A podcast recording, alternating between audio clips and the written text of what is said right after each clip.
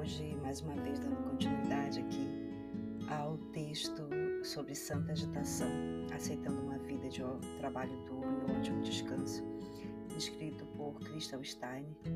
Essa é uma série de estudos devocional que identificamos na, no aplicativo da Bíblia. O meu nome é Kátia Nellis e hoje são 19 de abril.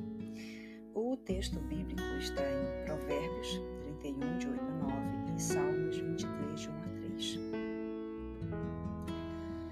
Se você já assistiu o filme Monstros S.A., entenderá quando eu disser que a jornada em que eu me encontrei pareceu a cena mais emocionante, quando Mike, Sully e Bo estão pendurados na esteira rolante cheia de milhares de portas.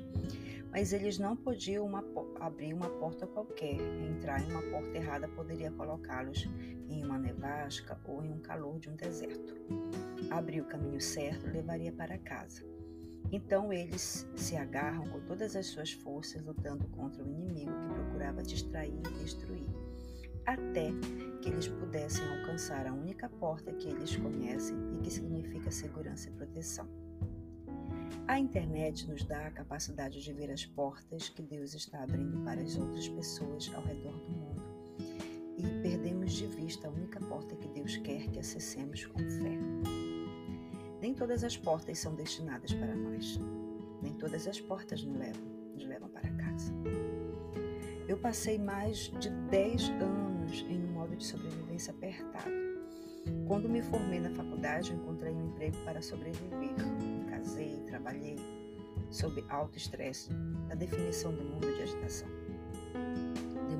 Me esforcei para encontrar a próxima coisa, Comecei meu próprio negócio, disse sim para uma posição de ministério que era intensa, maravilhosa, solitária, resignada e lutando novamente para começar um negócio freelance para sustentar minha família. Eu passei tanto tempo tentando não ser atingida ao fechar as portas que perdi a capacidade de ver as portas abertas que Deus estava colocando no meu caminho.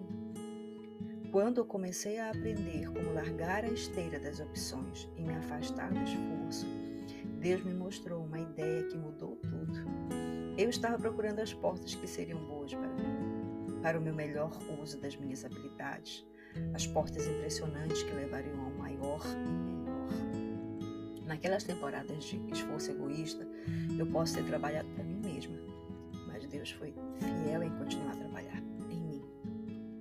As lições que aprendemos, as habilidades que adquirimos, as pessoas que conhecemos e o crescimento que experimentamos podem ser bênçãos.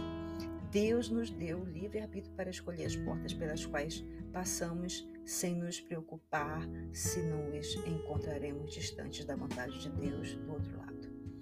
Podemos não nos encontrar na profissão perfeita ou não fazer um trabalho que pareça estar alinhado com o nosso chamado, mas Deus nos encontrará lá. Senhor! Oremos, Senhor, muito obrigado todo esse ensino, por esses dias de meditação acerca do trabalho que fazemos neste mundo, Senhor, para compreendermos que Tu tens um propósito nas coisas.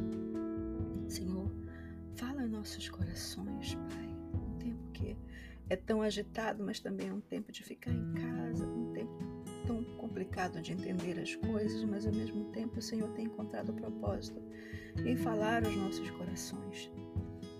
Manifesta, Senhor Deus, o teu querer, a tua vontade. Fala conosco nesses tempos.